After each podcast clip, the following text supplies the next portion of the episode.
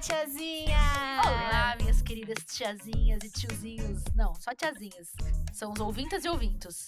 É isso. É, os tiozinhos que, que lutem. que bom estar aqui mais uma semana. Tô muito feliz da gente ter voltado, entendeu? Porque, assim, essa segunda temporada tá prometendo, amiga. Tá prometendo. Ai, tô tão feliz. A gente já tem vários convidados na manga, inclusive hoje. Hoje, cês, né, a galera não tá preparada para tanta cor que vai aparecer nesse episódio. Não tá preparada. Hoje, eu acho. não tá, não. gente, eu queria apresentar para vocês uma pessoa incrível, nosso amigo pessoal, entendeu? Porque assim, eu sempre falo isso, é amigo pessoal É desse é rolê, chique. não é só da internet, é muito chique. A gente trouxe um convidado muito massa, o Matt, do blog do Matt, tá aqui com a gente. Chiquérrimo. Seja bem-vindo. Tudo bem, amigo? Tudo bem. Dentro do Então tá. possível, no contexto de pandemia, tá tudo bem, tudo ótimo. Sempre, sempre no contexto, né? Podia estar pior, mas a gente tá o quê? Sobrevivendo, não é mesmo? Poderia estar melhor também se eu tivesse vacinado, mas tudo bem. Ainda não tá? Ainda não, amada. Sem previsões? Vai, tipo, eu acho que demora um mês ainda pra mim aqui no DF. Sério? Só pra acho. situar a Quase galera- um mês, umas três semanas pelo menos.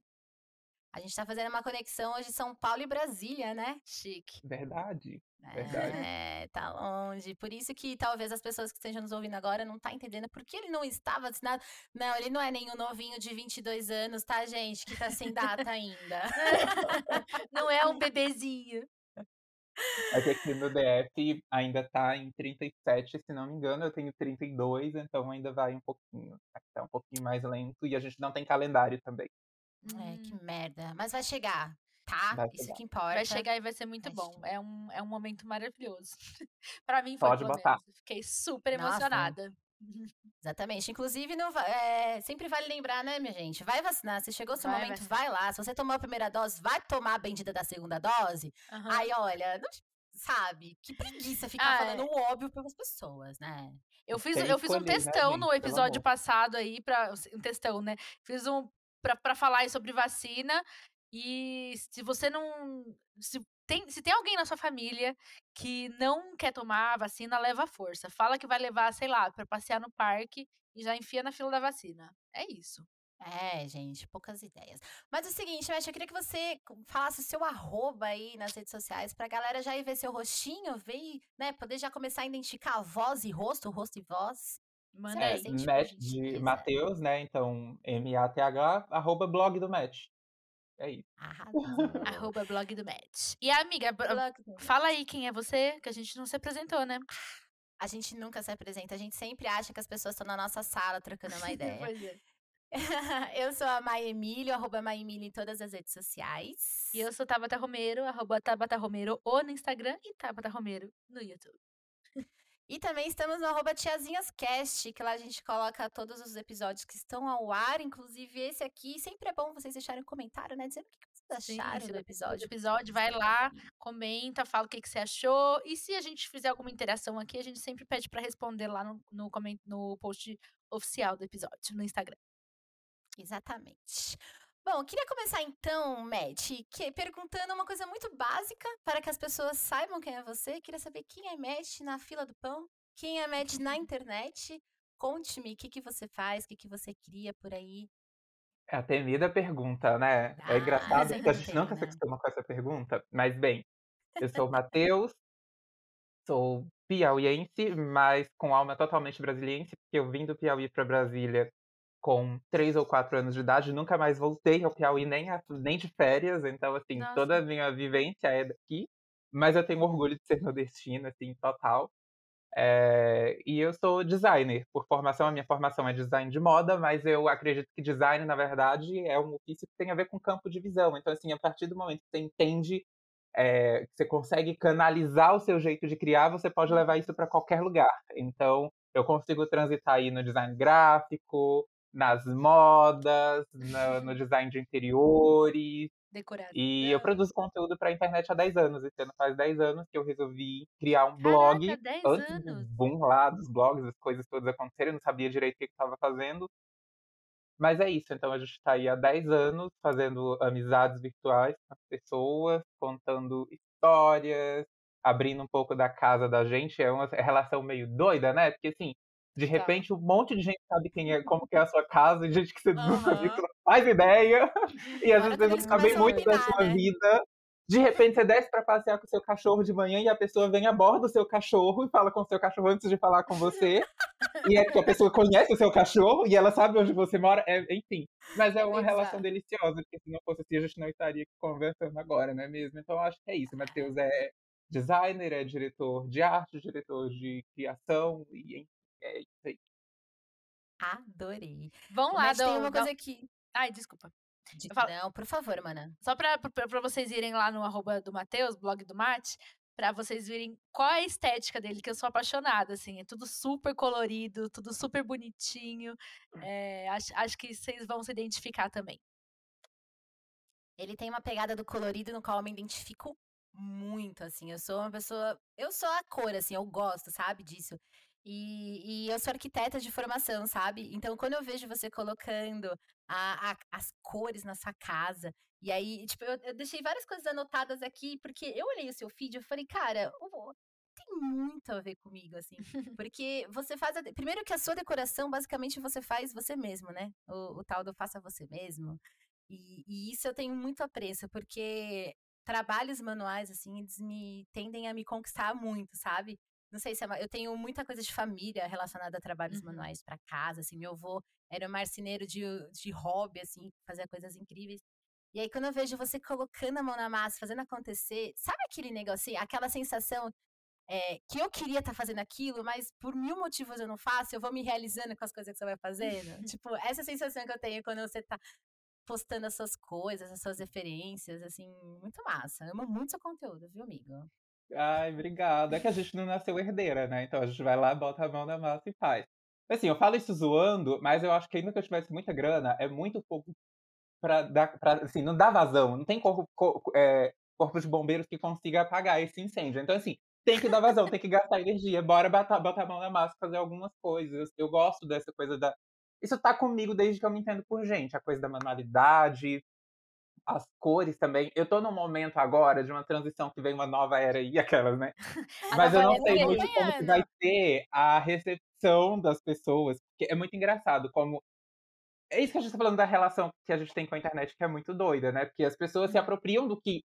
Tudo que a gente coloca ali é editado, né? A partir do momento que você escolhe que você vai colocar ali, você já tá filtrando o que, como que você vai mostrar. E a- as pessoas automaticamente colocam a gente dentro dessas caixinhas. Assim, Sim. Matheus usa muita cor. Sim, eu amo cor. E uma coisa que eu falo, inclusive, é que, tipo, eu não tenho uma cor favorita, porque eu tenho dificuldade de escolher uma coisa favorita em qualquer categoria na vida. e também acho que não é justo você dizer que tal cor você não gosta. Talvez você só não tenha experimentado ela do jeito certo, não tenha testado a combinação ideal, então eu gosto de Ela todas não as está cores. aplicada corretamente, né? É, de um jeito que faça sentido pra você. Eu tenho uma história de traumas com algumas cores, né?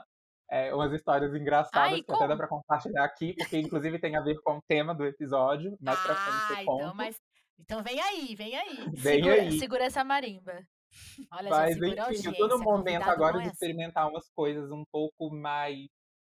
Eu acho que é resultado de pandemia, hein? Assim, como a gente já passou por muitas. Quantas fases vocês já passaram nessa pandemia? Porque eu passei por muitas fases dentro desse, desse Eu período. morri de e isolamento. renasci várias vezes. Pois Eu já é, fui então quem assim, nem imaginava que podia ser.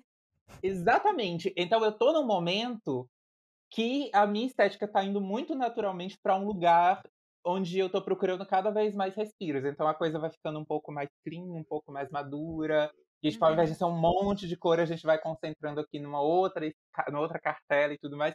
Mas ainda é sobre criação, ainda é sobre criatividade, ainda é sobre. E é totalmente sobre você explorar o que é novo pra você. Porque exatamente eu que sou uma pessoa que há tanto tempo tô explorando cores, como que é de repente pra mim me encontrar num processo de criação onde eu vou enxugar um pouco essa questão das cores aqui. E eu não sei quanto tempo isso dura, pode ser que acabe amanhã, cara.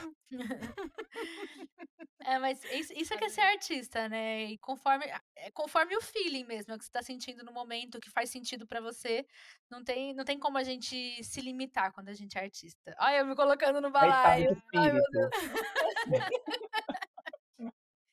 Deixa eu te fazer uma pergunta. É, eu, eu- eu vejo muito que você tem muito prazer, assim, em fazer as coisas que você faz. Isso é muito nítido, pelo menos eu, eu deste lado aqui. É, apesar da gente se comunicar bastante, eu, eu, super te considero, a gente não tem uma proximidade, a gente não se encontra, eu não conheço é, como você tá bem, não sei o que lá, pessoalmente, mas eu consigo identificar isso através, tipo, do que você vai produzindo, sabe? É, realmente, eu acho que, que, que, o que você faz, assim, ainda mais quem acompanha ali os stories e tudo mais, é uma, é uma coisa muito mais profunda do que aquelas, é, aqueles ambientes lindíssimos que a gente vê na foto, né? E eu queria uhum. muito saber, assim, da onde que vem essas inspirações, as suas inspirações? É, isso é, se é momentâneo? O negócio vem, acontece, ou você já se programa? Porque inspiração eu acredito que tem muito de feeling, mas também tem muito de, de trabalho, né? Você vai trabalhando a sua inspiração, acredito eu, né? Quando você tem que ser 100% criativo, porra, você tem que trabalhar a sua inspiração, não é todo dia que você acorda e fala, Sim. eita, hoje eu tô inspirada, hein? Sim, total. Sei lá, eu queria saber como que é esse, a sua, essa sua relação com a inspiração, sabe? Tipo, o que que te faz, o que que te inspira nessas paradas, assim?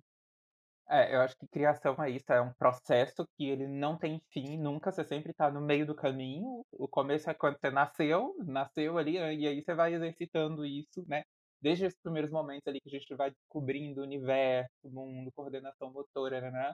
E não tem o fim, assim, tipo, tá, você tá sempre ampliando o seu repertório, sua bagagem, que é o que eu acho que, é, uhum. que impacta muito no, no, na sua capacidade, assim, de criar, uhum. sabe? De, de, se reinventar e, e tudo mais. É, Porém, eu me perdi aqui, que a pergunta é o que mesmo. Não, mas ó, vou fazer o seguinte, eu vou deixar. Eu acho que eu fui muito longe, filosofei muito. Mas eu acompanhei é, hoje, espe especificamente, você fez uma tour por Brasília que eu adorei nos seus stories. Assim, com aquelas casinhas incríveis, umas cores maravilhosas. Inclusive, deixa salvo no destaque, entendeu? Porque Tá belíssimo aquele conteúdo. e aí dá pra ver, você, você, você se inspira nessas coisas, assim, tal. Mas tudo bem, a gente já... As pessoas para poder, o que? Acompanhar essas inspirações, tudo é só acompanhar você nas redes sociais, que super vai vai, come, vai começar a entender o que eu tô falando, assim, quando uhum. é um conteúdo lindo a beça, é bonito pra Sim. caramba, você vai querer fazer várias coisas na sua casa, né? E se tiver confeiteiras aí, né, que, que, nos, que nos estão ouvindo, o Matheus, ele tem um conteúdo que, que combina muito com a gente, que é o conteúdo de festa, inclusive vamos falar bastante de festinha hoje, mas é, é muito legal, assim, porque eu super me inspiro nos cenários do, do Matheus, nossa estética é diferente, tipo, a estética dele é maravilhosa, mas não, é, mas eu super me inspiro, assim, no, na maneira que ele posiciona os doces, né, sempre tem muito doce nas composições dele, então, assim, vale super a pena pra gente dar uma olhadinha, porque o trabalho do menino é bom, né? é bom. Ai, obrigado. É, eu, eu, eu tô triste, eu fico triste quando eu perco o fio da meada da resposta de uma pergunta. Olha, Beth, deixa eu te falar uma coisa. É, fique em paz, tá? Porque uhum. aqui é, é, como se a gente estivesse o quê? Sentado num, num botequinho, trocando uma ideia. Quem nunca Mas eu sou assim no boteco também, por isso que eu tô falando. Na terapia eu fico puxando, eu então, abro as caixas Mas eu acho que você tinha é sobre você. É sobre você. Eu acho que você tinha perguntado se, tipo, como que, de onde que vinha a minha, as minhas inspira, a minha inspiração, como que era a minha relação com isso, né? Era algo mais ou menos assim. Isso. É, eu falo muito sobre processo criativo e eu acho que no fim, até na terapia mesmo recentemente eu descobri isso que o eixo central da minha vida é criação. Tá uhum. nas coisas mais bizarras. No meu relacionamento com o Sander que tá isso, sabe? Então, é, eu acho que isso tem a ver total com o que você estava falando. Essa história das casinhas é o seguinte: Brasília, para quem não conhece, para quem não mora aqui, Principalmente Brasília, se a gente está falando do plano piloto dessa parte que é parece o modelo do avião. Porque Brasília, né, Distrito Federal, a gente tem a cidade satélite, as outras áreas. então, cada um é meio que uma cultura e um estilo diferente, assim. Mas quando a gente fala dessa região aqui, que é o, as asas do avião, né, né, né, o padrão são aqueles prédios todos muito parecidos, que eles são, tipo, parece, parece que foram feitos na régua, assim. Todos têm a mesma, mesma altura, mais ou menos a mesma largura que é a, a, planta da cidade, né? Tudo com arquitetura modernista, não, não, não. Aqui pra gente, quando você. Pra gente que já tá aqui, às vezes você tem a sensação de déjà vu infinito, porque as quadras todas são muito iguais, os prédios são muito parecidos, exatamente por isso. É a forminha. Não é tão comum, porque dentro dessa parte do plano piloto, a gente tem algumas casinhas, mas em geral, a grande maioria, eu não sei em porcentagem, mas é muito, muito mais, são os prédios. Então é raro aqui nessa região da cidade a gente andar e esbarrar com casinhas sabe? E aí, uhum. esse bairro que eu, eu, fiz esse registro se chama Cruzeiro, que foi o primeiro, foi o bairro feito para receber os primeiros cariocas que vieram para cá. Então é um bairro que ele é dividido em duas partes, tem Cruzeiro Novo e Cruzeiro Velho. Cruzeiro Velho é a parte das casas. E aí você encontra umas Hum. casinhas que, inclusive, tem uma bosta meio carioca. Ontem mesmo eu mostrei uma lá que eu registrei, que, tipo, é, lembra um pouco a casa da Dona Nenê, só que essa tem um monte de planta na frente. Mas a- o piso da calçada é, é, tipo o calçadão de Ipanema, sabe? Que demais. E eu vou lá dar uma aí, olhada. como esse... Desculpa. Não, eu falei que eu vou lá dar uma olhada. Já tô, já tô vendo. Ah, tá. Eu vou salvar nos destaques. Mas o que eu tava querendo mostrar ali é, é o que eu falo sempre. Porque, assim, volta e meia, quando eu abro caixinha de perguntas sobre decoração, sobre qualquer coisa, as pessoas falam muito, por exemplo, que a dificuldade é o orçamento, ou dificuldade. Ah, como que eu junto as minhas referências? Cara, referências não é uma coisa que você tem que ficar esperando, ou mais, que é o que eu falo sempre. Se você trabalha, por exemplo, com confeitaria, você começa a seguir só perfil de confeitaria, seu, seu cérebro vai ficar totalmente impregnado das ideias dos outros. Então, assim, vai seguir perfil de Uhum. arquitetura, vai seguir perfil de design de interiores, vai seguir perfil de ilustrador. Daí você vai encontrar ideias para fazer coisas diferentes. Então, assim, você quer inspiração para mudar um canto na sua casa? Dá uma volta na sua rua, na- no seu bairro, Uhum. sabe? E, tipo assim, eu dei uma volta, eu saí para comprar uma lata de tinta e eu fui andando e registrando as coisas. E quanta coisa legal, fofa e diferente inspirou várias pessoas, porque eu recebi muita mensagem sobre aquilo ali, das pessoas comentando as coisas, sabe? Das possíveis combinações de cores. E é isso, mas é o que eu tava falando, é o treino do olhar. Sim. É o treino, na verdade, da sensibilidade do olhar, assim, tipo, de você conseguir olhar para o ordinário, para o trivial e perceber o que, é que aquilo está emitindo para você que te toca de alguma forma. Porque Uhum. quando alguma coisa te toca, quer seja, tipo, para te trazer, fazer bem ou para te gerar um incômodo, te tocou, é o que importa. Aí você só tem que conseguir descobrir o quê, por quê que aquilo te tocou. E ali é que Ai, tá que o segredo, o mistério das coisas. E aí, se você consegue treinar isso, você não vai ficar sem inspiração nunca, meu anjo. Ai, vamos, vamos deixar esse menino falando o resto do episódio? Ai, você pode voltar aqui mais dez vezes, por favor? A gente pode falar de uma, uma vez de cor, outra vez de inspiração, outra Ai, vez... me chama que eu volto, que eu adoro conversar. E eu volto mesmo. Meu, e essas fotos que você tirou de Brasília eu achei muito massa, porque, meu, são detalhes que estão ali na rua, que a gente passa, né, direto. Ordinários, ordinários. É, é um olhar, assim.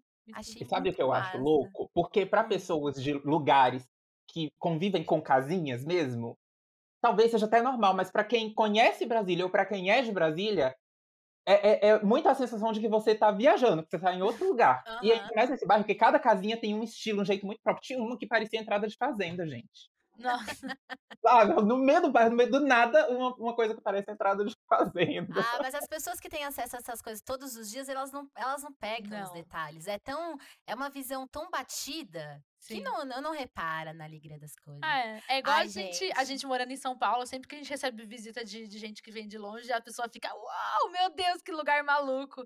E a gente viver por aqui é super normal, né? Tipo, Ah.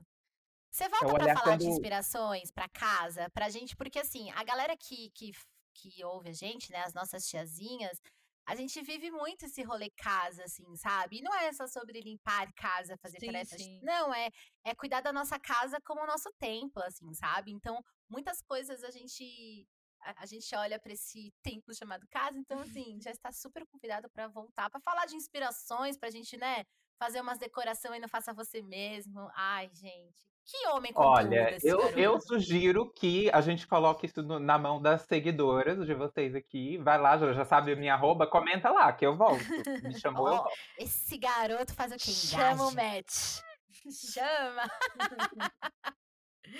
Maravilhoso. Acho que já tá apresentado. Deu pra entender, né, mano? Quem Acho é que este deu. garoto que nos acompanha nesse episódio? Garoto da inspiração. Nossa, muito amor por ele. Boa. Mas Bom. e aí, a gente. Vamos fazer o seguinte, antes, gente, o que, que você acha, amiga? Antes da gente entrar no tema aí de hoje, a gente dá uma atualizada aí da semana, ver como que. Pode Como que a ser. vida tá, né? Pode ser. É, e aí, amiga, como tá a sua vida? Já jogou pra mim o B.O. Já joguei. A peteca tá aí. A Peteca quer, tá aqui, né? É que assim, agora a gente vai conversar, viu, Mati? Mais ou menos assim, como foi sua semana? Se tem alguma coisa aí? Nada demais, só pra atualizar a galera. Da semana passada pra cá, eu vou dizer que o que? Eu tô mudando o meu quarto. E a única coisa interessante que eu tenho, eu vou te dizer que a minha semana foi bem da Xuxa. Assim, nada. Ah, não! Pera, começou a Olimpíadas. Ai, gente. Olimpíadas. Começou as Olimpíadas. E vamos. Olha, a gente sabe. Vamos, vamos só colocar alguns pontos nos is, assim. A gente sabe todo esse rolê por trás das Olimpíadas. Era pra tá tendo? Não, era pra tá tendo. Era pra tá acontecendo? Não. Não. Mas assim, tá rolando. A gente querendo ou não, concordando ou não, tá rolando. Ah, eu espero sempre pra assistir, entendeu? Ai, Amo gente, é muito assim, gostoso. gente, desculpa, vou ter que acompanhar. Amiga, você já quis comprar uma prancha de surf, um skate, um macacão de judô? O que você já quis comprar durante essa Olimpíada pra ser esportista? Pra ser esportista? Ai, olha, gente. É. Bola de quero- vôlei. A minha sensação do- dos esportes até agora, na verdade, eu tô assim, eu, eu, eu era uma jogadora de handball na minha, na minha Você tem super cara de jogadora de handball. Então, assim, eu acompanhando as meninas, é um misto de sensações que eu tô tendo. Tipo assim, caraca, eu queria muito jogar um hand, assim, rapidinho, sabe? Com as amigas, assim, só pra dar uma corridinha, jogar. Mas, tipo, onde que joga hand? As, as pessoas jogam isso? Eu vou tô ter que super nessa questão. Eu quero jogar Vou minhas vôlei. amigas da escola pra poder jogar hand? Tipo, ô terceirão, vocês ainda jogam hand aí pra nós jogar? Então, tipo assim, eu tô com algumas questões aí, mas comprar coisa. Não, eu só tô acompanhando, mas não tô torcendo. Eu não quis ser esportista, até porque eu sou preguiçosa, né, viado? não tô. Essa aí. não. Você, Matt, já, já quis praticar algum esporte junto com as Olimpíadas? Já praticou algum esporte olímpico? Então, viado costuma ter problema com o negócio do esporte, né? Que a gente é muito re- sofre muita retaliação da escola, então a educação física sempre foi um problema pra mim. Eu tenho um sonho de surfar, eu não sei porque eu acho o surf um, um, um- Ai, um é esporte sexy. muito. Lindo. Sabe o que, eu acho do surf? Sexy. Eu acho muito poético, porque é um esporte de entrega, de é, é tipo você ter uma relação de confiança, de respeito pela natureza tão grande, porque aquilo te Total. envolve. Você, tipo, é diferente de qualquer coisa que tá no seu controle. O, no, o surf você não tem o controle, você Não. simplesmente tem que se entregar. Não é sobre você, né? É sobre confiança. Exato. Exatamente. É. Tanto que assim, depende da maré, depende do não sei o quê. Mas eu não Depende sei da nem nadar lua. nada. Eu tenho trauma de infância. então, não sei se nessa vida serei a, a, a, a sereia surfista. mas já não é de hoje que eu tenho muita vontade de ter uma prancha de surf. Inclusive, disso que veio a história dos Lambi Lambi que eu faço, que tem os arquivos digitais lá na minha loja, aquela no momento merchan, né? Mas Aproveita. veio daí, porque eu queria muito uma prancha linda de uma marca aí de roupa, que, enfim, que tem umas estampas belíssimas. A prancha, tipo, 3 mil reais. Eu Falei, amor, não. Vamos criar uma ilusão de ótica nessa parede que você vai acreditar que tem uma prancha aí assim do Lambi Lambi. Eu aqui já com o terceiro Lambi Lambi vou lançar coleções de Lambi Lambi, porque é super legal isso, assim, eu acho que traz um mood legal, assim, pra casa. Na real, é porque eu tenho uma relação muito com o verão. Eu acho que eu criei pra mim, assim, na minha imaginação, uma visão de vida que é muito solar. Então, eu acho que isso é até uma pauta que guia sempre a minha estética, assim, há muito tempo. E eu vou, vou vai mudando quais são as, a- os- as formas de enxergar essa visão solar da vida, assim. É, Muda, é como se, tipo, essa, o sol tá aqui no centro e eu vou dando uma volta aqui, então eu tenho diferentes campos de visão em torno disso. Mas eu acho que o advento, assim, o acontecimento das Olimpíadas é Douglas, que, assim, Ai, e Pablo não bebê. lançar um clipe pra Zap Zoom é, é porque, né, tá precisando, precisa sair amanhã esse negócio, eu quero um clipe pra essa música. Enfim, é isso, eu só queria ser melhor amigo do Douglas, gente. Eu achei que a gente fosse demorar pelo menos três anos pra ter um novo Gil do Vigor. Aí vem Douglas, pá, Aí vem Douglas, mas isso não é bom? É ótimo. É maravilhoso. ótimo, porque Não, aí também pelo amor de entretendo, Deus, né? tem que ter um Douglas por semana. Porra! Não, e sabe o que eu acho? É, um- uma pequena militada, assim, só rapidamente. É, eu nunca vi um jogador de vôlei com traços é, afeminado. Se- a- pra- vou dizer assim pra todo mundo entender. É, nunca vi. É a primeira vez que eu vejo dentro de quadra, sabe? Tipo, e, e ele não se importa. Isso pra mim tem tanta significância, tipo assim, e, e olha que eu não estou no meu lugar de fala, e só de eu ver aquilo, eu falo, caraca, mano. isso bonito. É muito massa. É tipo, bonito É isso que eu tava falando. O esporte, no geral, é sobre performance, né? Então, e aí a performance está totalmente relacionada à heteronormatividade. Então, é isso, Sim. assim. é- são. Eu acho que, tipo, dos gays que as pessoas conhecem, em geral, a grande maior parte não tem muita relação com o esporte, ou se tem, é com coisas individual. Por exemplo, o Sander com a corrida. Só que correr, ele corre solo, sabe? Uhum, tipo, corrida é um esporte muito você, não é em equipe.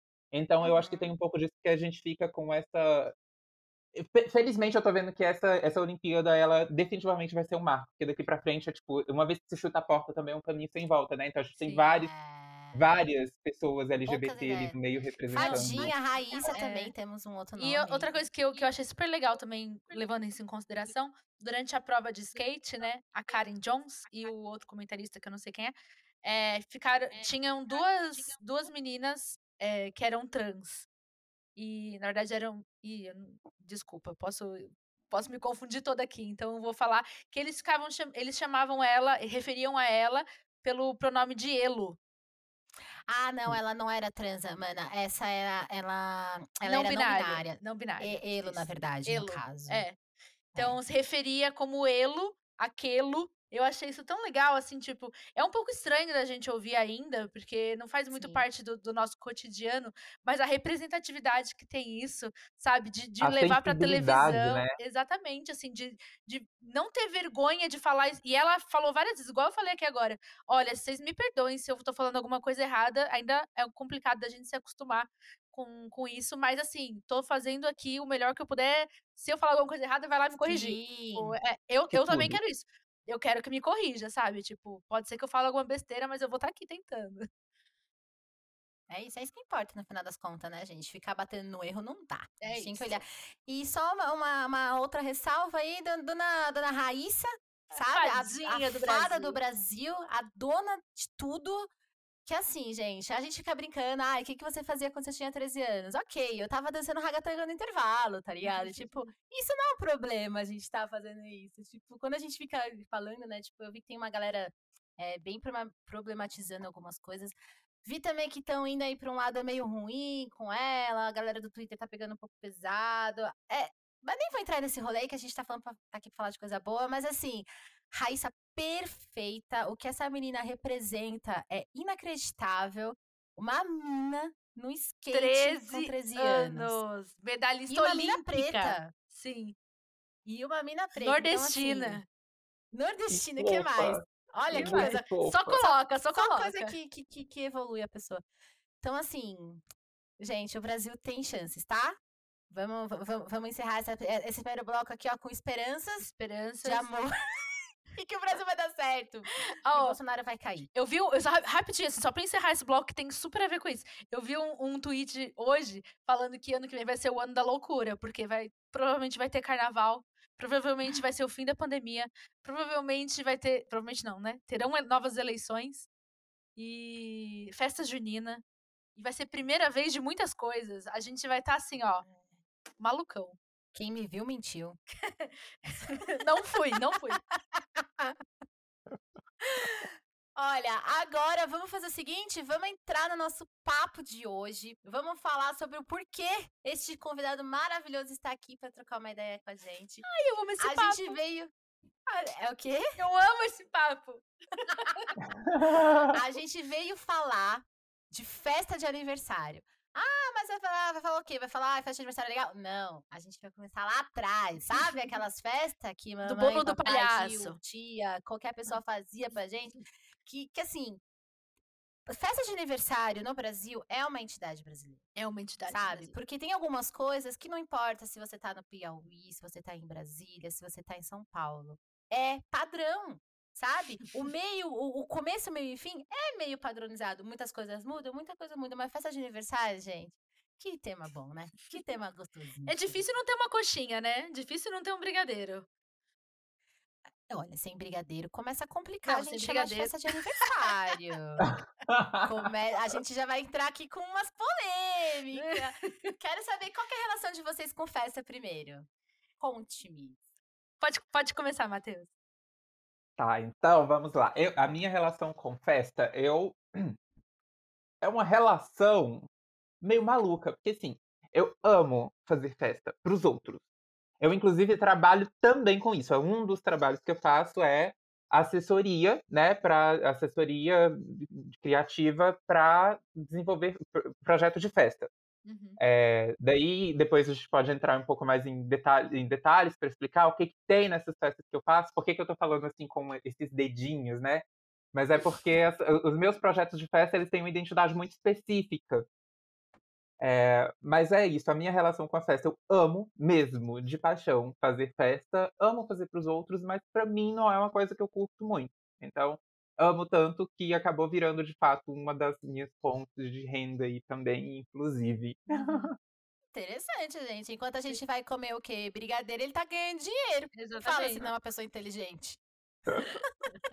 Enquanto a, a gente sua, tá lá emocionadíssima vendo vídeo de retrospectiva dos outros. Ó, oh, slides. slides, PowerPoint. Eu anotei aqui slides. Bom, é, gosto muito de festa. Festa, a minha família sempre teve todos, a gente, nós somos em 9, 10, 11, 12, 13 primos, né? E todos nós tivemos nossas festas de aniversário aí ao longo da vida e fomos em todas de todo mundo.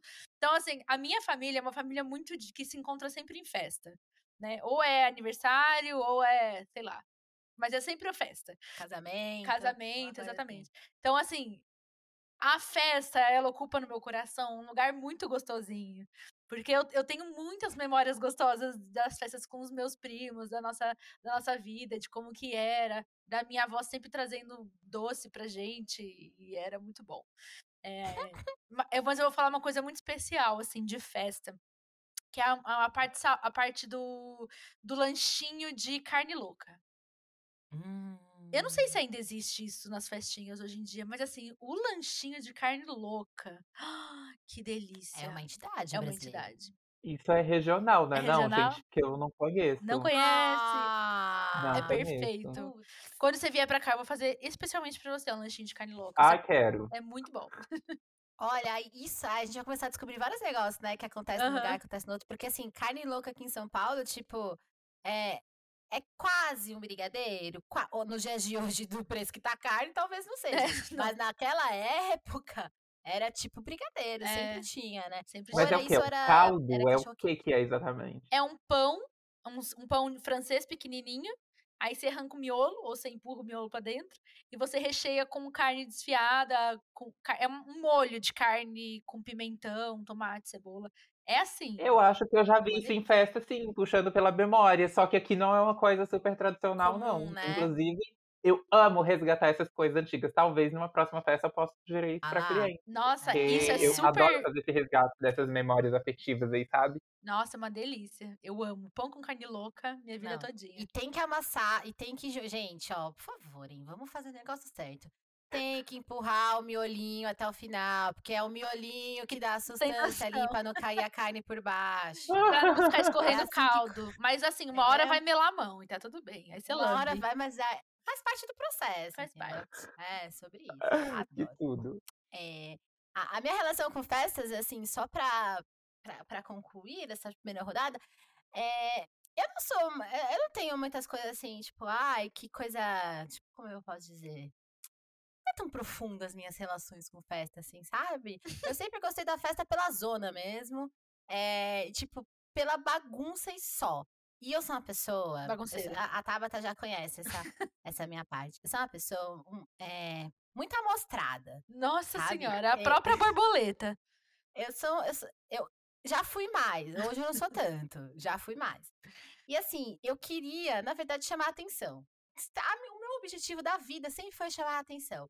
entendeu? Na escola, já contei isso pra Tabata, eu fazia, faz- fazia as coreografias, eu era a menina da frente, sabe? A menina que, que, que faz a coreografia de todo mundo e fica na frente. Eu era essa pessoa. E as histórias mais engraçadas que eu tenho de aniversário é a minha família me falando que nos aniversários dos meus primos, eu ia e eu queria ficar no meio da mesa de bolo pra tirar foto, pra cantar parabéns. Eu aparecer em queria ser a estrela do aniversário alheio. Que não era Então, assim, essa é a minha relação. Nada sentimental era só a. Aí as fitas, aí você vai assistir as fitas, só tem eu nas fitas. E quando não tinha, eu entrava na frente de quem tava sendo filmado. Ai, meu Deus do céu. É, é sobre isso. Eu Ai, sabe o que eu gostava também? É porque era um momento que reunia toda a criançada, né? E, e aí a gente fazia muitos jogos, muitas brincadeiras. Tipo, Muitas brincadeiras. nossa, o pega-pega era um clássico, né? Que derrubava a cadeira. Nossa, maravilha. Sei. E tava os tio que já tava bêbado, porque aniversário de criança era ótimo, né? Que o que tinha de álcool nos Nossa, aniversários, total. os tios ficavam tudo bêbado, chato pra caramba. Tinha uma gradação, né? Que começava a festa de criança, depois de algumas horas aquilo era qualquer coisa, era um cabaré, mas a festa infantil mesmo não era. Que as músicas do El Chan com as letras podre, imunda, vai estar lá tocando na festa de criança. É, vai falar que você não Enfim. dançou um pouquinho da garrafa. Pois é. Agora, a Tabata falou uma coisa que me fez lembrar de algo que faz parte da, minha relação com as festas. Que ela falou que, tipo, ela tem memórias muito boas, muito fofas, né? né? Bem, eu não. A gente. eh, O meu núcleo familiar sempre foi muito restrito. Basicamente, eu, minha mãe e minha irmã. Uhum. Então, como, como a gente veio pro Piauí, toda a família ficou pra lá, a gente perdeu o contato. É, então, assim, não tinha essa coisa de reunir as pessoas. E eu tenho histórias super traumáticas, assim. Tenho duas histórias. Uma é meio comédia, a outra é bem traumática mesmo, assim. De festa na infância. Mas eu não sei se faz sentido eu contar isso agora ou se deixa lá pra frente, assim. Tipo, de Pode inclusive contar. como eu lidava com contar, isso. fica à vontade. Então, porque assim, vamos lá. Duas histórias. Vamos começar pela mais dramática, que depois a gente ri da outra. Tá bom. Teve uma vez que. Bem, primeiro deixando claro, tipo, tive uma infância muito pobre, muito mesmo, muito limitada. E aí teve uma época que a minha mãe começou a frequentar uma igreja numa cidade ao lado e que a galera já tinha mais grana. E a pessoa que é muito profunda, né? Mas eu tenho que contextualizar pra vocês entenderem o drama que acontece em seguida. Minha mãe, às vezes, ia pra igreja e voltava do culto chorando. E eu via ela chorando, e aí, quando eu perguntava por que ela tava chorando, ela não me contava. Mas depois eu via ela contando pra adultos, pra outras pessoas, que ela se sentia mal porque ela, tipo, parecia que nem a roupa dela estava adequada para estar ali. Então ela se sentia muito mal naquele ambiente. O que que Mateus começou a fazer? Internalizar, naturalizar esse comportamento de se inferiorizar, que é uma coisa que até hoje a gente tenta tratar na terapia. Porque eu vi minha mãe fazendo, minha mãe era minha maior inspiração. Então, assim, se ela estava fazendo isso era natural, então, tá, eu também, eu também sou inferior, eu também sou mais pobre, eu também não vou me sentir bem nesse lugar. Uhum. Aí um dia, a gente recebe um convite para ir para uma festa de uma menina dessa igreja lá. A festa era numa chácara maravilhosa. Que assim, a- sabe aquelas casas de chácara, assim, que tipo de fazenda, que tem varanda ao redor da casa inteira? Uhum. Chiquérrimo. Era isso. Era uma festa. Eu nunca vou esquecer, né? Óbvio. Tema Looney Tunes. Tinha tudo, todos os personagens, a mesa imensa, parecia a mesa da última Santa Ceia, a mesa, tipo, da, da- Porque antigamente tinha isso, né? Nos anos Sim. 90 ali. Não que não tenha hoje, mas assim, aquela mesa ostentação, Mesa que tem tudo, todos ostentação. os personagens, né? E frutas cortadas de todos os brinquedos. jeitos. Não, e todos os brinquedos que você pudesse. Ah, você fala, ah, tinha pula-pula? Óbvio que tinha pula-pula. Tinha o Totó, o Pebolim? Óbvio que tinha. Sabe o que que tinha que eu nunca mais vi isso em outra festa na minha vida? É. Ah, Sabe aquela maquininha que você colocava ficha de catar ursinho, que tinha bracinho assim? Ah, a não. grua? Mentira. gente, pelo Tinha aquilo na festa! Eu Isso- nunca vi isso aquilo na não. outra festa. Isso não faz parte da realidade do Brasil. Não Não, faz. de Aí, você bota uma criança que se sente inferior no meio dessa festa, o que que vai dar? Bosta. O que que aconteceu? Eu sentei num canto e eu chorei a festa inteira, Ai, literalmente. tadinho. Eu não comi um doce, eu não Ai. bebi um copo de refrigerante, eu só chorava. E cada hora que uma pessoa chegava perto pra perguntar o que que tá acontecendo, não fica assim, eu chorava mais. Ai, que tadinho. Ai, tadinho. Mas você entendeu depois que isso não era uma coisa comum? Ou isso ficou na sua cabeça, tipo, isso é a ideia de uma festa de aniversário? Porque pelo que você tá contando é totalmente Amor, surreal. terapia. essa- Isso foi, isso foi um- uma das pautas de uma, uma sessão de terapia inteira. E depois Ah. outra, porque tá tudo inter- interligado, né? Uhum. Mas é porque, assim, ali ainda tinha outra coisa que eu não vou entrar muito no mérito, porque não é o tema também, mas é uma questão. Como eu acho que eu vou só fazer um parênteses aqui rapidinho, porque hoje a gente está vivendo aqui na internet as pessoas falando do caso do abuso do, do pastor lá que passou a mão na menina, nanã. Uhum. Eu sofri abuso sexual na infância. Ali eu tava me sentindo. Eu tô só fazendo esse adendo aqui, então vamos aproveitar e lembrar que o Disque Denúncia é 180, a denúncia é anônima. Não importa se parece ou se não parece. Você tem a menor suspeita, denuncia, Denuncia. meu amor. Porque se não for a pessoa que lute depois pra provar que não é ela, sabe? É. Mas assim, não, não, tem essa, não. É, as pessoas não têm noção dos traumas que deixam na vida da pessoa pro resto da vida. Mas enfim, ali, na verdade, eu tava dando o meu comportamento junto com as outras crianças, eu me sentia, além dessa inferioridade, tipo, de grana, eu me sentia também diferente. Eu sabia que eu não. Eu me sentia suja, eu sabia que eu não, não era compatível com, a- com as outras crianças, eu não me sentia mais pura. Eu literalmente, eu, uma criança meio cabeção, assim, eu sentia que eu não era como as outras crianças. Então, assim, eu tava ali num lugar que qualquer criança adoraria estar, mas eu não queria estar ali. E as pessoas também não tinham sensibilidade, assim, não conseguia. Acho que ninguém conseguiu de fato exercitar a empatia. Só teve um amiguinho que eu tinha lá, que ele morava perto da gente. Esse menino sempre foi diferente de todas as outras pessoas, assim, de ser muito empático.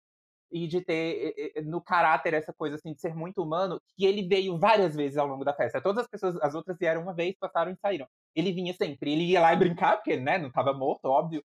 Ele não era meu pai, ele tinha que curtir, mas ele volta e meia, tipo, ele vinha pra ver se eu tava bem, e às vezes ele trazia alguma coisa que eu não queria, mas assim, ele eh, aguentou ali comigo até o, o final, sabe? E a, isso, inclusive, me marcou, sabe? De como esse menino realmente era um amigo e tudo mais. Então, assim, essa foi uma das histórias, assim, esse, essa situação bem traumática ali. Eu sentia, na verdade, muito do choro, talvez porque eu estava sendo exposto. Mentalmente, eu estava me sentindo, tipo, vulnerável, vulnerável. exposto, sabe? Uhum. Na, naquela uhum. situação uhum. ali. Sim. Então, assim, essa foi uma das histórias. A outra, na verdade, é quase cômica, que foi uma vez que a gente, um tempo, a gente passou uma temporada, uma vez a família se morando no Espírito Santo. Eu, a gente foi convidado para uma festa de um menino que eu não faço ideia até hoje de quem era esse menino, e era festa de menino. Aí você bota ênfase na galera do, do, do, que separa as coisas por gênero. Era a festa do Flamengo, numa casa meio. Ai, socorro. Festa de criança à noite, meu amor. Já começa assim. Não é, aí já é pros pais, né? Aí a gente já tá falando de festa pros pais, né? E aí, a festa era do Flamengo e a galera pegou, assim, pesado no Flamengo. Que é assim, à noite, numa casa com a iluminação ruim, tudo preto e vermelho. Nossa. Gente, mas isso é, é um Dark É um Dark É um inferninho. É um inferninho, é um pub, a, sabe? A Qualquer coisa. a única coisa que não era preta era a, a, a grama sintética que tinha na mesa para simular o gramado de futebol. Gente do céu. E aí, que o que que acontece? Eu, desde muito novinho, eu não sei explicar de onde que veio, tá? Mas assim, eu sempre fui meio chato com luz. Eu sempre gostei de lugares muito iluminados. E eu uhum. gostava, inclusive, de luz, luz mesmo. A lâmpada, sabe? Uhum. Tenho outra história de trauma que eu quase morri eletrocutado, fiquei grudado, o choque, o filme jogou pro lado. Pois é. é. Mas enfim, essa festa, quando, à medida que a gente chegou, à medida que o tempo foi passando, eu fui ficando tão agoniado. Eu lembro exatamente da sensação horrorosa. Eu fui me sentindo claustrofóbico. Aquilo para mim, eu era só uma criança, mas aquilo para mim era tão horroroso, tão machistão, Ai, eu nem, nem sabia que era machista, assim, era um universo tão feio e tão excludente para mim. Quando é assim, meu amor, faz uma festa inclusiva, faz um cantinho para as crianças viadas e enche de Barbie. Não tinha nada para uma criança viada, não tinha nada para menina, era tudo para macho. E aí, eu cresci com um trauma de preto e vermelho, que eu vim usar vermelho há, sei lá, uns 3, 4 anos. Juro. Ai, aí eu comecei misturando vermelho com rosa, né? Pra quebrar. O arquétipo do, do macho na sua cabeça. Exatamente. E agora, vermelho e preto, até hoje eu não consigo colocar junto na mesma coisa. Se tiver vermelho e preto no mesmo negócio, não foi Matheus que fez. Que Só, vai ser eu, assim, no dia que tiver um pronunciamento oficial. Daqui pra frente eu uso preto e vermelho, porque até então não tem. Que ano você nasceu? Eu, 89. Ai, minha ah, então você você, você foi a criança dos anos 90, né? Aquela época ali, imagina. Que crianças viadas sofriam um pouco. Imagina, que negócio era só a festa de aniversário. Eu lembro Sim, que. Em contrapartida, né? Tinha isso de que eu adorava a festa de menina da, das princesas, só que aí você não podia dar pinta, você tinha que se controlar. Total. não podia, senão, porque você virava assunto, né? Porque o povo adora falar da vida dos outros. Eu, eu não, não posso nem imaginar o que é passar por, é, por essa situação. Eu sinto é... muito. Mas verdade. É. Não tem muito o que falar. Foi. Assim. Já foi. Virou Terapia história. tá aí pra isso, mas. bom que você conseguiu superar tudo isso em arte. Que hoje em você arte, faz exato. o quê? Faz festa de aniversário pros outros. Isso e aí que tá o plot twist da vida, querida. É, essa é a Exatamente. própria superação. É a própria. Vou falar Mas que... você sabe hum. que já ainda lá na infância, nos meus passatempos de brincadeira em casa, eu adorava brincar de fazer festa. É Inclusive, às vezes a festa virava um negócio mais, mais assim, loucão, que eu inventava a festa, era festa de casamento. Mas eu adorava brincar de fazer festa. Eu acho que era exatamente. Do nada vou casar, vou casar a cadeira com um banquinho aqui vou pra uma festa. Gata, nem era. Ó, eu desenhava o vestido de noiva, aí como eu só sabia desenhar corpo de gente, mas não sabia desenhar cabeça de gente, era cabeça de urso, vestido de gente, o vestido de noiva. E aí eu pegava todos os lençóis da casa e amarrava no corpo da minha irmã. A metade do lençol virava vestido e as outras metades virava decoração do, da, da, da, da, ah, da, da, igreja pra noiva entrar, entendeu? E ela era noiva? Sim. E não tinha noivo? Eu era o cerimonialista. Não, mas não tinha noivo. Era só pro clube da noiva chegar. É, é isso que o mundo precisa. É sobre isso, gente. É sobre isso e tá tudo bem. Eu sou o estilista, o design, o produtor, o, Gente, o pior é que decorador. eu falando isso aqui agora, e a Mai falando isso, é por isso que eu tenho tanta dificuldade, eu vou fazer terapia e não consigo resolver o que, que eu faço da vida, porque desde sempre eu sou assim, eu nunca fiz uma coisa só. Quem disse que a gente tem que fazer uma coisa só? O meu problema é que eu tenho muitos hobbies. Eu tenho mu- É, sou é. muitas coisas. Olha, eu vou falar pra vocês assim que, que histórias de aniversário eu não tenho nenhuma é, do nível dele, assim, de, de traumas pesadíssimos. Até porque, enfim, né? Vivi uma normalidade de uma família tradicional brasileira. É, mas, as, ma- mas assim, as festas que a gente fazia, não é que é festão de bababá, não era isso, não.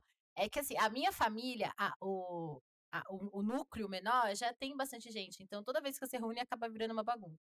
Então, as minhas, eu sempre tive festinha de aniversário, né? Teve um ano, eu acho, que foi num, num salão que eu fiquei. Ai, gente, essa história é pra outro momento que eu falei pra minha mãe que eu fui fazer uma festa no salão, que eu queria um buffet, entendeu? Só que assim, não dava pra fazer uma festa no buffet. Minha mãe alugou um salão perto lá da, da onde a gente morava. Foi, foi, foi- sei lá, foi estranho. Eu acho que ela tentou fazer um buffet, mas no final do conto não rolou. Mas assim, eu queria contar dois causos, são. Depois, de- depois do mais falar, são dois casos bem otários assim, que eu vou contar, mas desculpa, foi o que eu trouxe pra esse momento. É, primeiro. Meu nome é Maiara com Y, certo? Uma vez meu pai fez um bolo, mandou a mulher colocar parabéns, Maiara. E meu Maiara veio com I. E aí eu movimentei a família pra fazer aquele bolo ser um Maiara com Y. E aí meu pai, eu me vi meu pai É, a com Maiara, um sua negócio de cozinha assim. Gente, meu nome não é com I, vou fazer o quê? Meu aniversário, cara. Aí meu pai pegou uma faca, ficou com duas facas, aí ele tirava o chantilly, tipo assim, parabéns. Aí tinha o, o, o S, fazia um, um- uns troços, sabe? Uns arabescos assim. Aí meu pai tirou os arabescos pra poder transformar aquele arabesco num Y. Só porque a filhinha precisava de um nome com. Ai, tô me sentindo uma idiota. Errada não estava. Ah, Estava desculpa, coberta gente, de razão. Desculpa. É, e outra, eu não tinha valores na época, né? Eu era uma criança, gente. Me desculpa. Vai corrigir E meu uma- nome sim. Caralho. Oxi. Meu pai pagou pelo aquele bolo, tá ligado? Nem sei quanto. E, e- e- e vou dizer uma coisa, foi a primeira vez na vida que eu tive um bolo que não foi minha mãe que fez. Entendeu? Fica aí, eu não precisava ter feito. Se fosse minha mãe, não tinha passado por esse trauma. E outra coisa, é... tem uma história um pouco. Pra mim, foi traumático. Talvez não tenha sido zero traumática, assim, a história no todo. Mas teve uma vez que eu tava lá cantando parabéns. Tinha uma mesa, a minha mesa da sala, da, sala de jantar era redonda.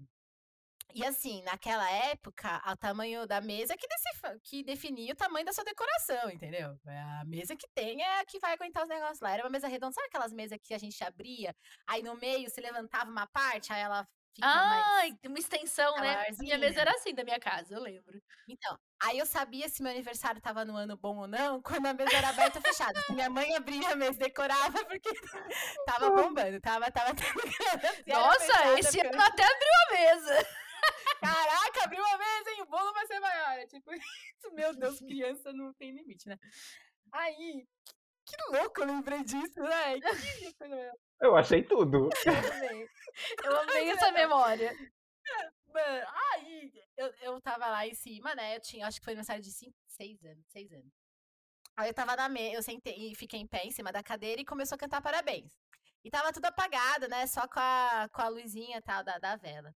E aí, na hora de soprar a vela, tipo, ah, parabéns, parabéns pra Maiara, nada. Cadê a Maiara? A Maiara sumiu. A Maiara tinha sumido. Foram me encontrar embaixo da mesa. Eu caí embaixo da mesa, no meio do parabéns. Todas as fotos do meu aniversário, da mesa de bolo, eu tô assim, a primeira eu tô mal feliz, batendo palma. Aí tem duas sequências que eu não tô na foto. aí as outras três eu já tô, tipo, chorando, com o cabelo todo não sei o que lá, toda amassada, meu pai me segurando, tipo. Então, assim, eu, te- eu tive esses dois, esses dois momentos aí que eu trouxe, fora as vezes que eu cantei parabéns no lugar dos meus primos, pois, enfim. Pois, Maiara. atenção. Eu não É contei das aí. minhas festas, né? Você falou e agora eu lembrei. O quê? Mas é porque eu não tive muitas festas, Aham. Aham. tá?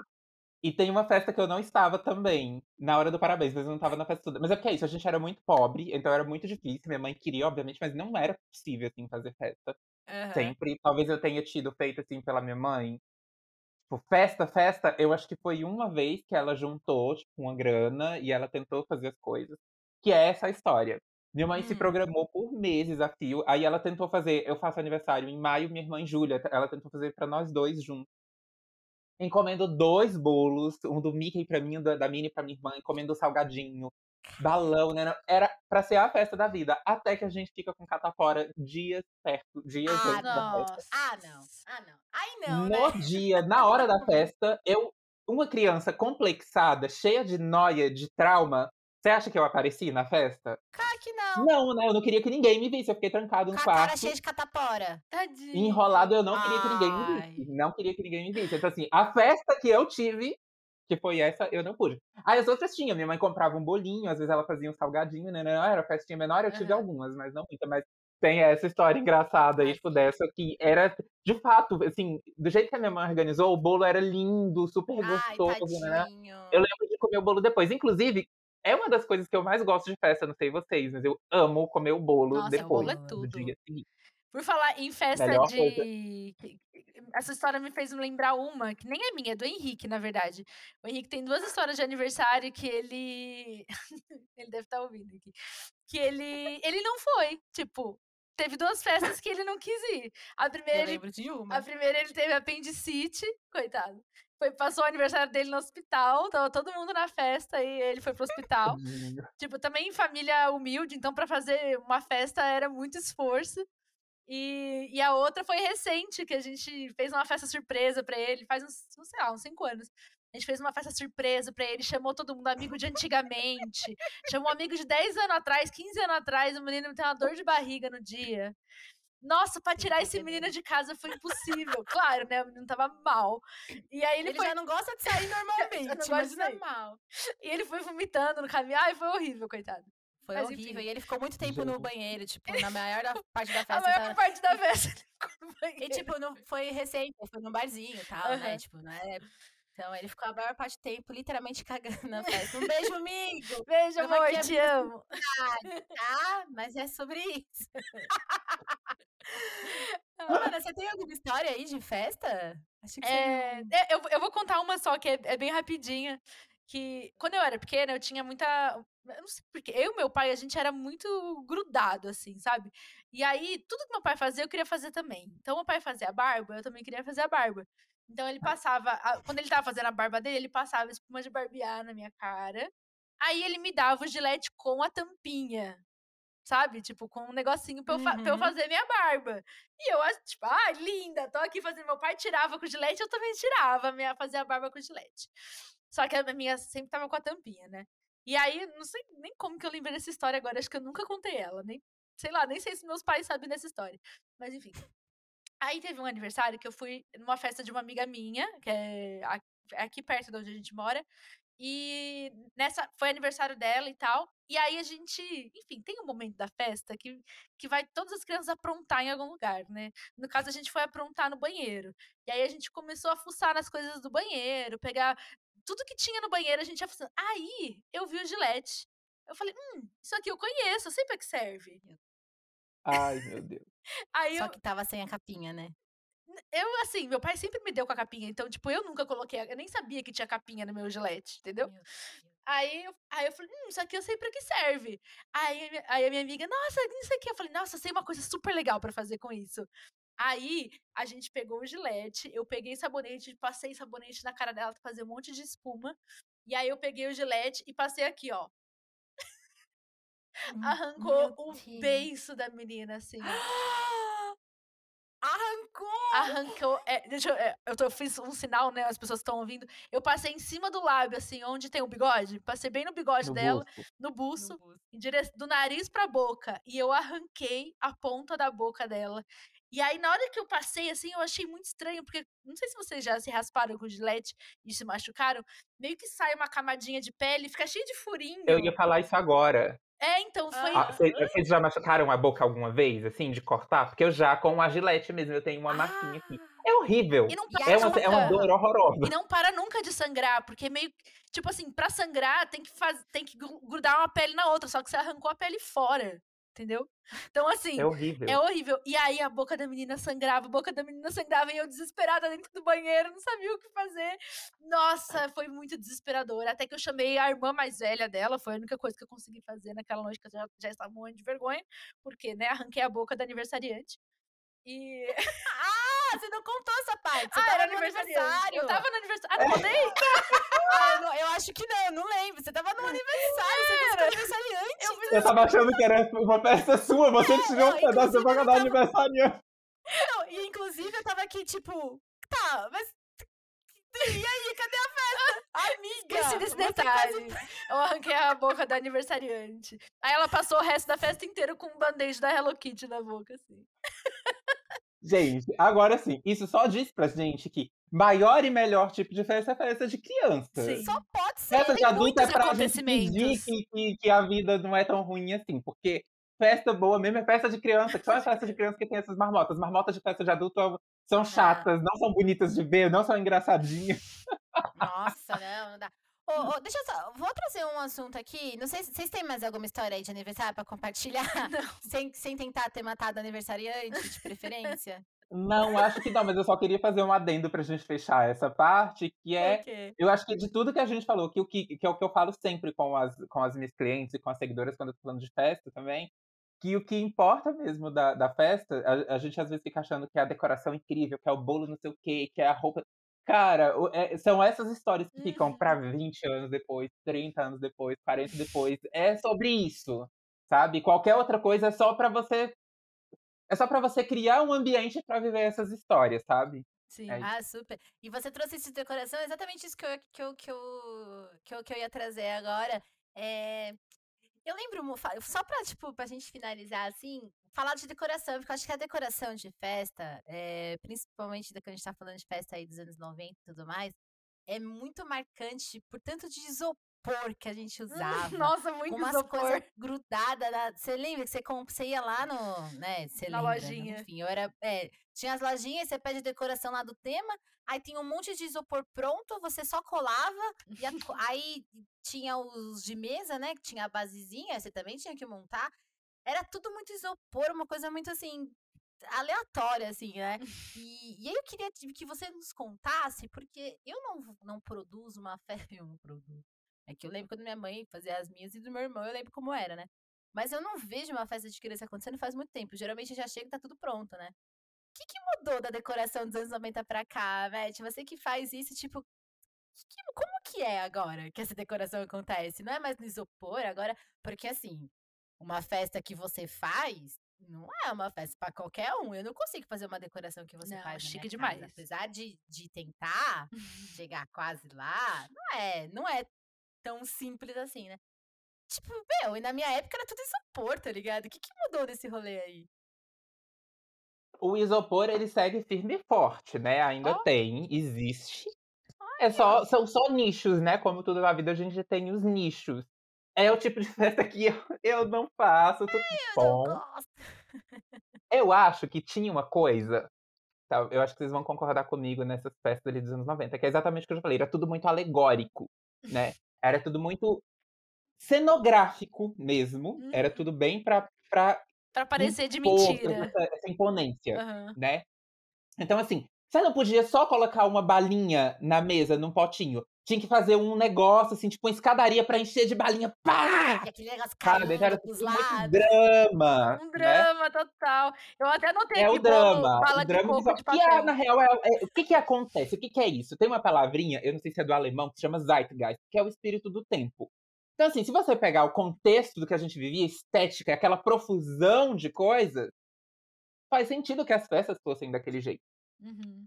hoje, como a internet que traz esse, esse advento que cada, cada espaço tem a sua bolha, cada coisa tem a sua própria linguagem, sua própria estética, aconteceu isso também com as festas. Então, assim, eu costumo fazer festas que são.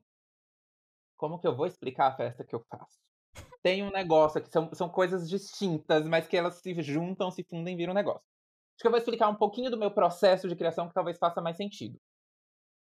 É, porque a, tudo começa para mim quando a cliente, quando a gente tem, quando eu tenho o primeiro contato com a cliente.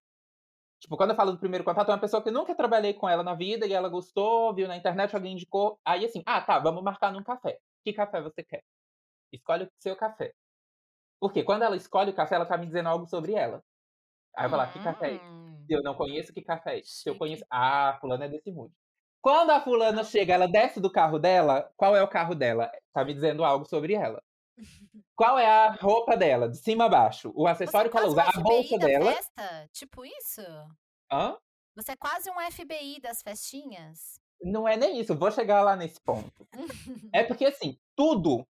Como eu já te falei, eu venho das modas, eu trabalhei como personal stylist. Gente, é muito difícil falar comigo, eu sou insuportável, porque nada é um negócio em linha reta, tem que ficar dando voltas. Mas vai fazer sentido no final, eu Vai. juro. Estamos acompanhando. eu deixo a cliente emitir todos os sinais para mim. E é tudo sobre comunicação não verbal nesse primeiro momento. E aí, por que, que eu tava falando isso? Que, tipo, tudo dela diz algo para mim. Porque eu venho lá das modas, eu trabalhava como personal stylist, e ali eu descobri que esse ofício não é sobre combinar looks como as pessoas acham. É sobre você conseguir fazer uma leitura do ser humano, das necessidades daquele ser humano, que nem ele sabe fazer. Então ali eu aprendi a fazer de forma muito louca uma leitura de uma comunicação não verbal. Então, até agora, eu cheguei com a cliente no café que ela escolheu, ela chegou, ela coloca a bolsa dela, que tira o celular e o caderninho da bolsa. Até agora, tudo que ela tá me falando, ela tá me falando muito sobre ela, só que sem me dizer nada. Ai, Aí ela senta inocente e ela acha que ela vai me passar um briefing que eu não sei de nada ainda. Mas eu pergunto, então, o que, que você tem em mente? A pessoa me fala. Quando ela começa a me falar, o que eu tô atento aqui é, primeiro, qual é o lifestyle dessa pessoa? Que geralmente já vem uma galerinha doutrinada, que é tipo uma galera, tipo, uma classe média alta aqui, mas que, tipo, não é desse lifestyle da ostentação. É uma galera que gosta do simples e que enxerga o simples com muito bom gosto. Ela quer, ela quer que o foco esteja onde tem que estar, sabe? É, Uhum. E aí, né, a partir do momento que ela vai me dando de fato insumos agora falando, eu começo a tentar entender que tipo de experiência que ela quer na festa. E aí todo o processo de criação da festa para mim é em torno da experiência, tá? É, então assim, o que, que você quer que a pessoa sinta quando ela recebe o convite? O que, que você quer que a pessoa sinta quando ela chegar na festa? Quando ela for pegar a comidinha? Porque inclusive tem isso que é uma coisa que é, eu aprendi com uma das minhas clientes e eu a- acabo levando para os outros, assim. A festa tem que ser viva, carai! Bota esse povo pra circular! Negócio de ter garçom, todo mundo, ninguém tá morto aqui. Pelo amor de Deus, bota o povo pra circular pra pegar comida, pra conversar, pra interagir. Sabe? É mágico, porque aí pessoas interagem entre si, pessoas que não se conheciam passam a se conhecer ali. Porque eu acho que tem uma coisa nas festas que eu, eu acabei criando meio que. Eu tô aqui dentro de um nicho e desenvolvi uma linguagem de festa que ela é muito atípica, porque em geral as festas elas são um ritual onde as pessoas, às vezes, inclusive, não gostariam de estar ali, mas tá ali todo mundo fazendo cara de que tá adorando, Uhum. sabe? E o que eu quero é exatamente que não seja isso. A gente tem que criar um ambiente que seja realmente que tenha a ver com celebração.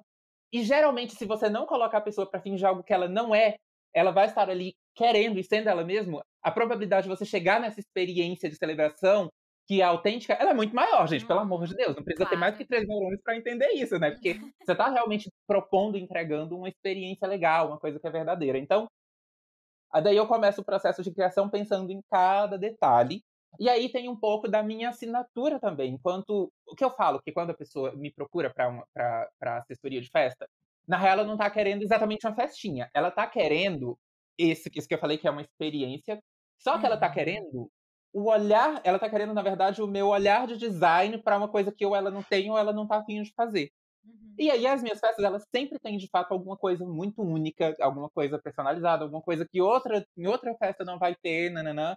E tudo isso vem, mas tudo isso vem lá desse insumo. Como que é essa família, o que experiência que, a- que, essa, que, a- que essa família quer propor para os convidados. Uhum. E eu te- te- daí entra, vem algumas coisas, né, do preconceito, né?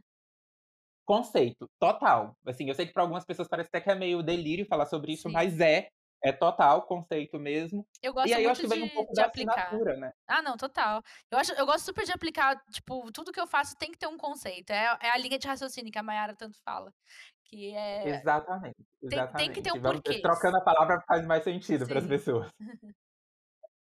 Ah, E daí eu tenho, a- que, falando, voltando na história do isopor, por onde anda o isopor?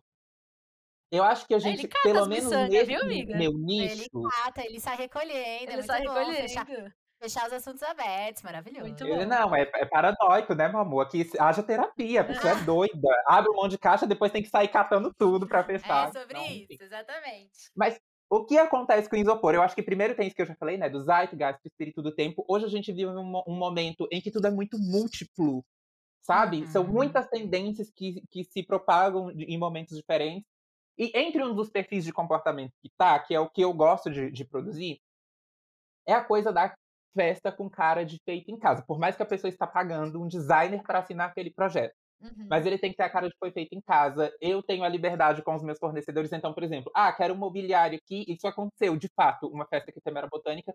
Quero que todos os móveis pareçam que foi feito pelo avô da criança no quintal, assim, no fundo de casa. E todo o mobiliário tinha essa linguagem, sabe? massa. Pra gente ter essa carinha orgânica. No fim, parece que você tá propondo, entregando algo mais simples, mas é muito mais criterioso e trabalhoso também. Envolve muito mais coisa. Sim. Só que eu acho que é isso, chegou num ponto que a gente entendeu que tá tudo bem você usar coisas que você tem em casa, o que é do quarto da criança, o livro da criança pode ir pra mesa, sabe? Os brinquedos da criança, nananã. Hoje em dia tá muito mais aberto, né? As possibilidades de você ir criando, você ir fazendo. E a galera tá em Sim. casa, né? Tipo, a gente aprendeu muito a aproveitar o que já existe, né? Mudamos alguns conceitos, espero eu, depois de tanto tempo dentro de casa. Acho muito massa essa reciclagem de coisas que você pode usar agora, depois você usa em outro. você- um- uma caixinha que você usa agora, você usa de uma outra forma depois. Eu acho muito interessante essa recriando com as coisas de casa, assim, sabe? Adoro esse. Eu acho também que a gente vive um momento em que. Aí volto a falar, tá? Não- não- eu tenho plena convicção que isso não é a, a realidade de todo mundo, mas dentro do que eu faço, eu acho que chegou num- num- nesse certo nicho aqui, finalmente ro- tá rolando assim a, a colisão entre o design e aí as diferentes vertentes do design, o design de moda, o design de interiores, com esse universo da festa, e aí rola uma fusão. Então, por exemplo, eu tenho entre os meus fornecedores marcas específicas que produzem objetos para festa e que, tipo, cara, eu olhei e eu fico, cara, que coisa mais linda, eu quero ter isso na minha casa, só que não faz sentido eu ter, porque é, por exemplo, uma boleirinha, tipo, daquelas, tipo, pra colocar doce pra servir no chá. Uhum. Só que o negócio é com um design tão incrível, não faz sentido eu ter em casa. Aquilo é, é específico mesmo pra você usar na festa, mas é lindo demais. Eu queria ter em casa, sabe? Pra fazer uma mesinha de chá com uma pegada super contemporânea, né? Inclusive, não faz sentido eu ter em casa, mas eu tô com um catálogo aqui no celular pra encomendar uma porque eu quero ter pra mim, sabe? Porque é muito lindo. Então, eu acho que isso trouxe muitas opções, assim, além de que hoje a gente tem um mercado muito específico de empresas de locação que não são só da coisa de isopor. Então, assim, você vai lá e tem uma opção de mobiliário incrível, um monte de prato, um monte de coisa. Que aí você tá dentro dessa lógica de que você não precisa gastar horrores comprando tudo toda vez para fazer uma festa. Isso é bom. Tem uma questão de consumo consciente, talvez, aí, eu não sei se seria essa a melhor expressão, mas assim, uma mesma peça, ela roda, ela circula muito para muitas festas, para muitas famílias, sabe? Não precisa você comprar, enjoar, jogar fora depois, descartar como se fosse lixo, sabe? Então, a mesma Sim. coisa tem serventia para muita Então, gente. hoje em dia tá rolando muito mais alugado que ter as coisas descartáveis. Eu gosto muito, inclusive, assim, por eu venho caminho. num caminho de tentar usar cada vez menos os descartáveis. Na pandemia está sendo possível porque as festas estão cada vez menores, né? Então, Sim. dá para você usar o acervo de casa. O problema é quando você faz festa aí para 100 pessoas. Como você arranja né, Sem pratinhos e copinhos. coisas legais para exatamente. 100 pessoas? Principalmente numa festa infantil. Aham, é verdade. Olha, tenho pra dizer que você vai precisar voltar pra gente falar sobre dicas para festinhas pra galera. Vai precisar voltar pra falar de inspiração. Eu tô achando que você vai ser logo uma figurinha carimbada aqui neste podcast. Eu Convi- amo! Queria convidar todo mundo pra ir seguir ele, porque tudo que ele tá falando, geralmente ele coloca lá nos stories dele. Ele sempre tá compartilhando muitos conteúdos. E eu quero agradecer muito que você teve essa disponibilidade de conversar com a gente. Você tem um conhecimento incrível, a forma como que você fala é muito massa. Todo essa, esse conceito que você, tra você traz junto com a sua criação. Eu sou uma fã, você sabe disso, super te acompanho nas redes sociais. Quero convidar realmente a galera a ir lá acompanhar o trabalho deste cara incrível. E é isso, queria muito agradecer por você ter vindo e compartilhado essas experiências com a gente. Muito obrigada. Olha, eu já falei uma vez e eu não tava zoando quando eu falei, não tava brincando. Eu quero muito que você faça nosso cenário de Páscoa em algum momento. Eu amo. Porque eu amo sua. Páscoa. A Páscoa, a Páscoa do Mate é maravilhosa, maravilhosa. Eu amo. Todo ano ele faz. Todo ano, né? Você faz uma festa de Páscoa. Eu, na verdade, eu trabalho, trabalhava muito com as sazonalidades, então todas essas datas comemorativas eu Sim. fazia algum tipo de produção. Nesse momento está em atos por Sim, tempo claro. indeterminado, assim, por uma questão tem um acervo super legal de anos e anos de produção desse tipo de conteúdo, mas entra bem numa lógica de como essa esse tipo de produção tem um custo muito alto e não estava fazendo sentido no no no caso de ter marca mesmo pa marcas pra Uhum, patrocinar isso, então uhum. eu acabei tendo que fazer uma pausa, não foi por querer, eu tive Sim, que fazer uma claro. pausa, porque não estava conseguindo sustentar o o projeto, mas tem muito conteúdo legal lá de de vários anos anteriores Segue o convite em alta Natal. aqui pra você fazer o nosso cenário. Eu pago, tá? Não é na permuta, não. É disso que a gente tá falando, é job que a gente É, gosta. é. Chama no job. Muito obrigada pela sua presença, muito obrigada pela sua participação. Foi muito gostoso ouvir você. É muito legal saber como que funciona o seu processo de, de criatividade mesmo, para entender até onde vai a sua cabeça para você recolher depois todas as informações que você catou e transformar isso num produto super bacana, né? Que é um, um produto de experiência, né? Nem só um produto físico, é um, um produto que a gente se envolve, que envolve tantas pessoas. Então, parabéns por isso. Eu gosto muito, muito, muito do seu trabalho, sou muito fã mesmo. E, e muito obrigada mais uma vez por estar aqui com a gente hoje. Volte sempre. e volte sempre. Arroba blog do Match. Do match. M-A-T-H. Isso, gente, muito, muito obrigado pelo convite. Fui pego meio de surpresa, assim, pelo convite, mas eu amei. Eu realmente eu gosto muito de conversar. Acho vocês, assim, pessoas super fofas, queridas. Rola essa compatibilidade de energia, assim, de Uhum. graça. Então, é, de fato, assim, quando vocês quiserem trocar ideia sobre outro tema, eu vou adorar, assim, tô Tamo falando junto. mesmo, tá? Podem chamar sempre que quiserem, vou mesmo. amar. E mandem jobs, aquelas. Aquelas. Ah, marcas chamem a gente. Chamem a gente. Temos então, mana? Temos então mais um Ai, episódio que de episódio Tiazinhas no ar. É isso. Sigam a gente nas redes sociais, arroba Maemília, arroba Tabata Romero, é arroba Tiazinhascast. Segue tudo, tá tudo na descrição. É muito isso, a gente nóis. volta- É muito nós. A gente volta na semana que vem com mais um convidado. E sempre que a gente trouxer esse mate maravilhoso, a gente avisa vocês pra vocês colarem de novo, certo? Uhul. Beijo, Beijo, gente. Beijo. Beijo, gente. Tchau, tchau. Tchau.